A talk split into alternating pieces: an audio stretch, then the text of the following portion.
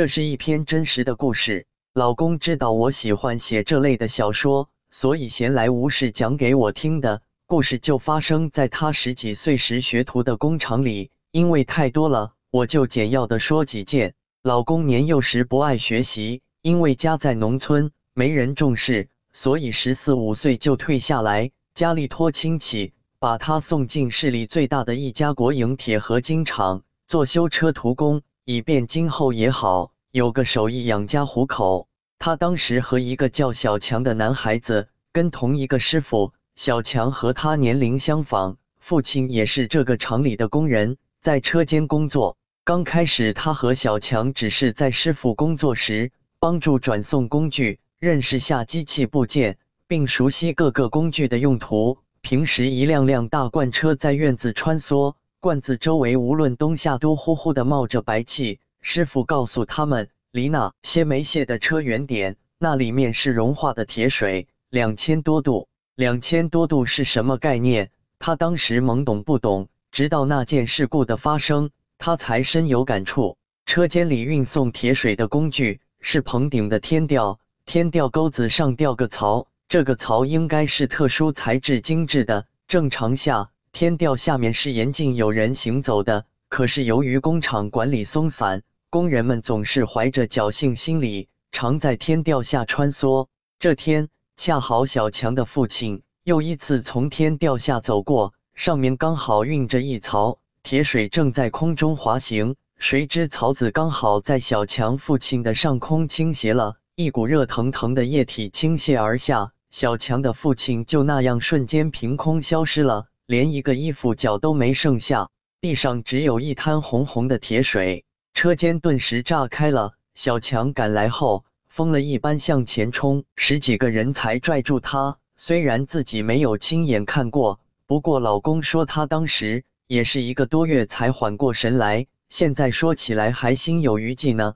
后来师傅告诉他们，现在大多的工厂都是这样的，安全设施不完善，国营管理松散，隐患太多，所以国家每年都会给工厂十几个名额的人命指标。听起来真让人胆寒。但几乎每个部门都发生过意外，每年都会多出那个数，厂里肯定不会上报那么多，剩下的事都用钱摆平了，所以厂里阴气很重，特别是晚上加班时，最好别到处走动，会看到不寻常的东西，邪性的很。有次老公和小强值夜班，车间里有台机器没油了，让他俩出个人去加上，老公手里有车，所以就派小强去了。半个小时后，见小强满脸惊恐、气喘吁吁的跑回来。老公见状，忙问：“你咋了，师兄？我我刚才好像看见我爸了，真的。”老公听后一阵毛骨悚然，一夜都惊魂未定，至今还记得强子那满是恐惧和不敢置信的眼神。当时最邪性的，当属那条运煤的火车道。老公听说有一年在一个路段发生事故了，一个工人被拦腰截断。当场死亡，场面血腥。从那之后，那个路段总是发生事故。按老人的话来讲，就是被鬼缠了。对他印象深刻的是两次比较大的事故。那里是厂里班车的必经之路。那是一个夏天的早晨，千金难买黎明绝，车上二十多人，大多都在打瞌睡。当经过那里时，刚好一辆运煤车经过。往常班车司机一脚刹车就搞定了。可是那天刹车突然失灵了，司机顿时大惊失色，连忙打算用档位别住，可是却来不及了，就那样和火车撞个正着。还好班车速度不快，但是车上二十多个人全部受伤，无一幸免。后来老公他们检查班车时，发现刹车完好无损。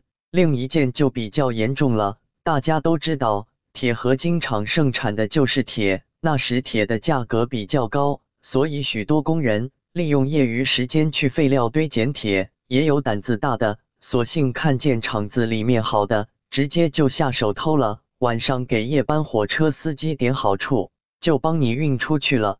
当时有个范大姐是相当的牛，在厂里干了十几年了，捡铁就攒下二三十万了。大家心里明镜似得，谁能捡铁卖那么多钱？肯定是有猫腻在里面的。在九十年代，那就是天文数字了，人人羡慕。范大姐胆子特别大，人际关系也好。那是一个冬天的晚上，她又装了一车，坐在露天的车顶，打算回家。聚在她旁边的同伴说，经过那段路时，范大姐就犯邪了，就说看到个黑衣汉子，挺壮的，站在火车道中间。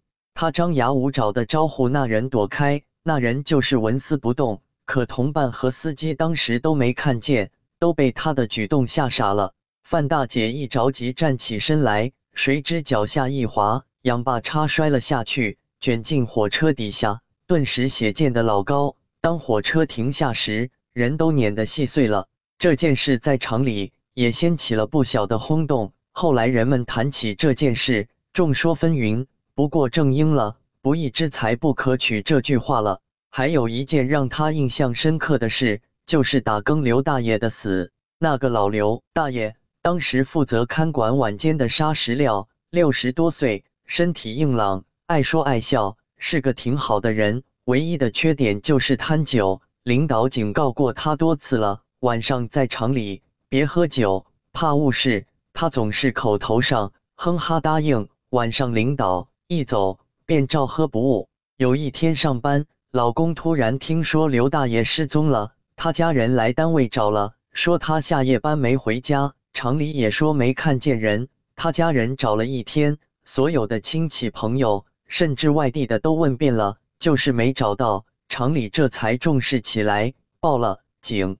警察也接连找了几天，就是找不到，活生生的人就这样消失了，活不见人，死不见尸。事情就这样过去快半个月了，直到那天，其中一个砂石料堆见底的时候，坑中突然出现一只手。在场的人无不大惊，忙动手挖起来。待挖出来一看，原来正是失踪多天的刘大爷。怪异的是，他的右手紧紧地握着酒杯，两个腿蜷着，像是生前正在盘着腿坐在那里喝酒。厂里领导忙找到那晚当班的司机，一一询问。其中有一个便说，他那晚车在中途坏了，耽搁了两个多小时，回来已经后半夜了。看见刘大爷屋里的灯亮着，就没进去打招呼，直接就去坑里卸车，卸完车就回家睡觉了。